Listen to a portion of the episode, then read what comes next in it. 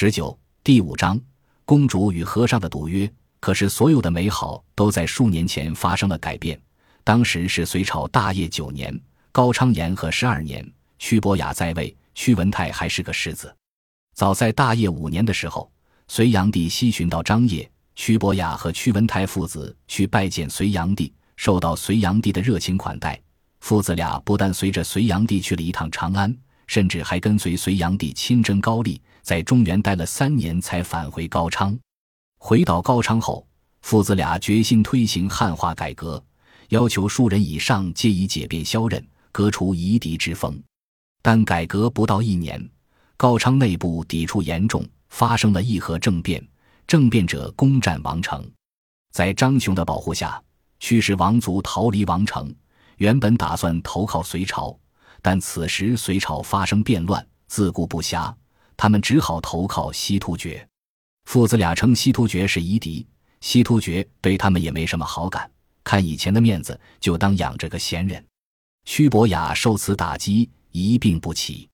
关键时刻，屈文泰和张雄积极奔走，隋朝指望不上了，便联络忠于王室的高昌人以及同情高昌的西域诸国，打算夺回王位。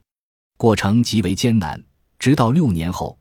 他们才凑了一支三千人的军队进攻高昌，屈仁术和屈德勇兄弟俩的分裂就在这时拉开了帷幕。仁术学儒家，但战乱年月，还是武力好用些。屈德勇有万夫不当之勇，跟随大将军张雄征战沙场，屡立战功，甚至从万军之中救了屈文泰的命。屈文泰或许是死里逃生，激动坏了，当时拍着德勇的肩膀道。若是我能夺回王位，你便是高昌世子。屈德勇更加卖力，趁着张雄大军和叛军在交河城对峙之际，率领五百骑兵绕过戈壁滩，突袭王城。叛乱者大惧，召回交河城的大军保卫王城。张雄趁机进攻，一战击溃叛军。屈文泰父子夺回高昌之后，屈伯雅复位一年就因病驾崩了。屈文泰即位。忽然发现自己面临一个棘手的问题：世子是谁？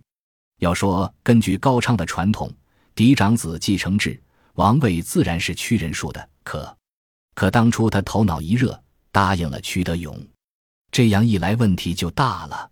其实就屈文泰自身而言，他喜欢二儿子屈德勇，觉得这孩子性格像自己，脾气像自己，还救过自己的命，有勇有谋，乃是天生的王者。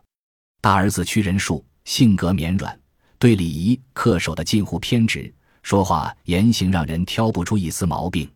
可越挑不出毛病，屈文泰就越不喜欢他，觉得这都是装出来的，不是本性的流露。屈氏虽然是汉家血统，但几百年来与各族通婚，血脉里自然有那胡人的豪爽血性，这屈仁术让他极为别扭。但屈文泰知道。高昌再也折腾不起了。若是他破坏了嫡长子继承制，高昌将世世代代不得安宁。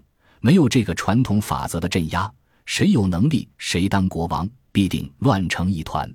屈文泰只好违心地立了屈仁术当世子，但他对二儿子又是满心歉疚，平日无比纵容。屈德永眼看到嘴的鸭子飞了，心里也一直憋着气，一有机会就给屈仁术和张雄找不痛快。不过，可从来不曾像今天这样，借着玄奘失踪之事单刀直入，想拼个鱼死网破。众位大臣全都提起了心，此时一个处理不慎，就是高昌内乱，国破家亡。张雄和屈仁术的脸上更是难看无比。屈仁术踉踉跄跄地跑过来，扑通跪下，泪水奔流：“父王，儿臣绝无此意。大唐乃礼仪之邦，君父如天。”儿臣若有这种谋逆之心，大唐怎么可能支持一个猪狗不如的畜生？屈文泰面无表情，淡淡地道：“起来吧，你是本王的儿子，你是什么样的人，本王自然清楚。”屈仁术仔细琢磨，没明白父王对自己到底是什么看法，一边流泪，一边回到了坐毡上。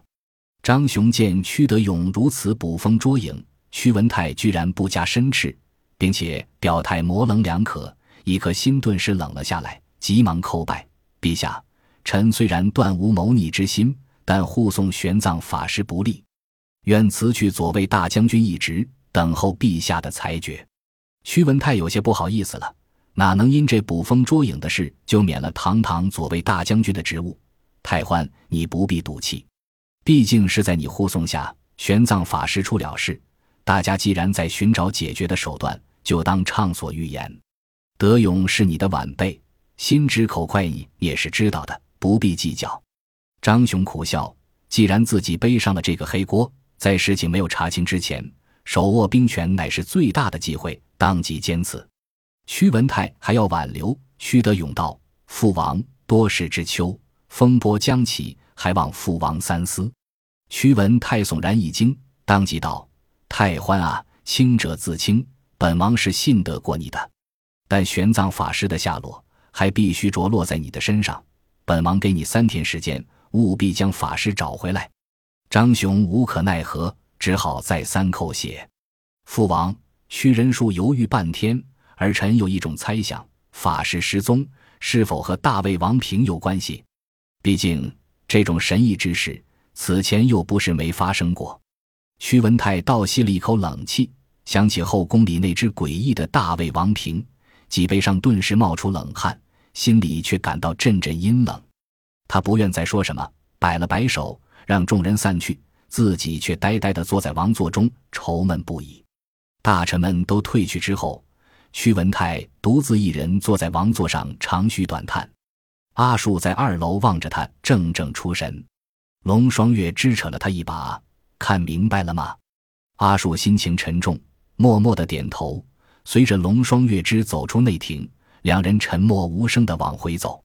公主，阿树忍不住了：“你的意思是，师傅现在落在了屈德勇的手上？”龙双月之嫣然一笑：“怎么？”为你师傅担心吗？阿树点点头。龙双月之笑了。我说过，我的局早已布下，就请法师来破解。眼下仅仅是他面临的第一道难题而已。如果他连自身的安危都无法保证，阿树，你还是劝法师早日西行吧。那你打算怎么处置我？阿树问。小家伙，龙双月之亲昵的在他脸蛋上捏了一把。阿树不习惯的别过了脸。你这么可爱，我当然要随身带着你了。嗯，等到你师傅愿意离开高昌，再让他带你走吧。本集播放完毕，感谢您的收听，喜欢请订阅加关注，主页有更多精彩内容。